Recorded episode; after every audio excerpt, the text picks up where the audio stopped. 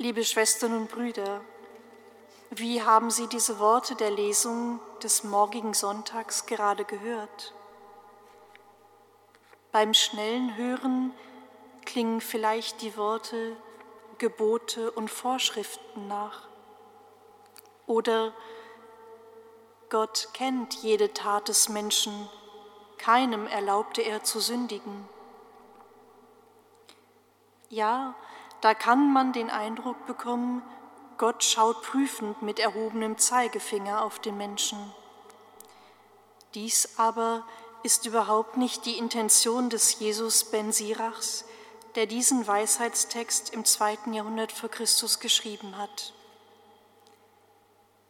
In diesen Worten, die in einen größeren Abschnitt eingebunden sind, stellt er sich der Frage, die die Menschen schon damals beschäftigte, was hat es mit der Sünde auf sich?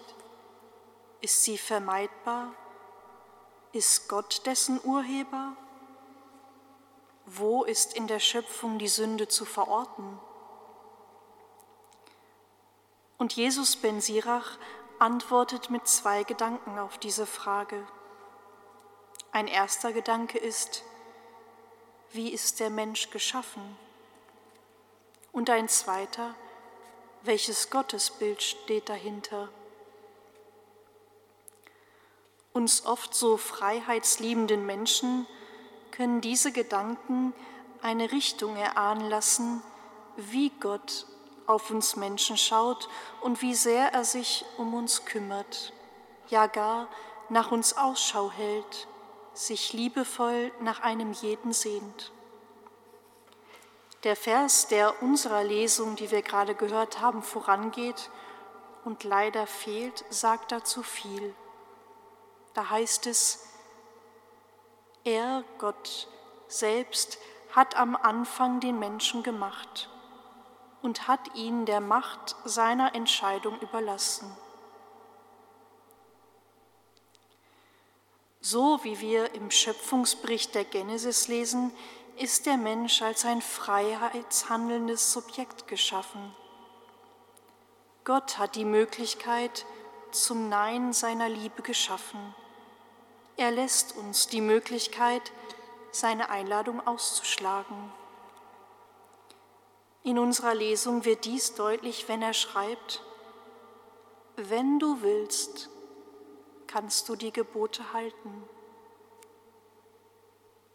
wenn du willst. Ja, ich bin frei zu entscheiden, wie ich mich zu Gottes Angebot verhalte. Und die Gebote sind kein Zehn-Punkte-Plan, der einfach nur abzuhaken ist. Nein, wir könnten sie auch Wegweiser oder Hilfestellungen nennen. Gebote, Hilfestellungen, ja wozu? Mir kommt da ein Vers aus dem Psalm, der mich seit Jahren begleitet. Da heißt es, wer ist der Mensch, der das Leben liebt und gute Tage zu sehen wünscht? Anders gesagt, bin ich der Mensch, der zutiefst glücklich werden will? Gott bietet mir an, in seiner liebenden Beziehung groß, ja glücklich zu werden. Er schränkt uns nicht ein, sondern lässt uns alle lebendigen Entfaltungsmöglichen seinerseits.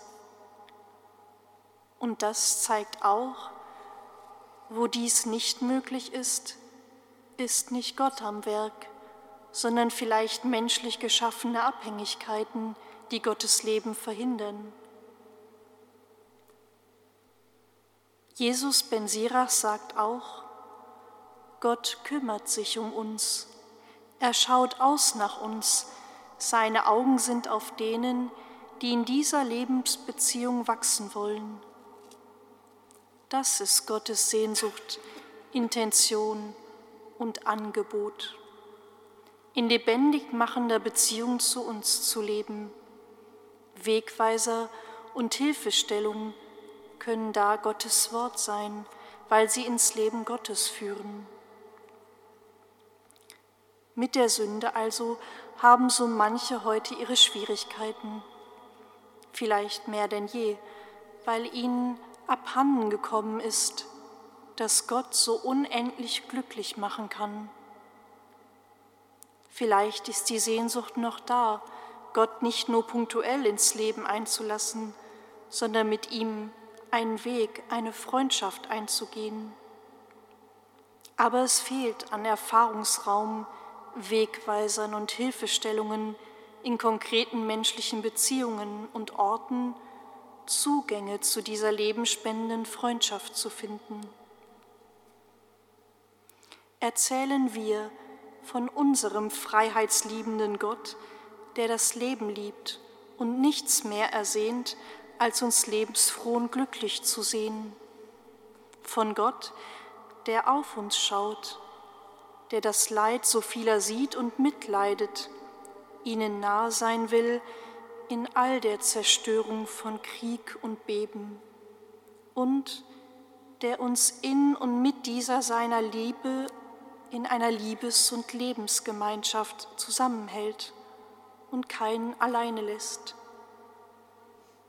Dann wächst vielleicht auch die Wahlfreiheit, das Leben zu wählen.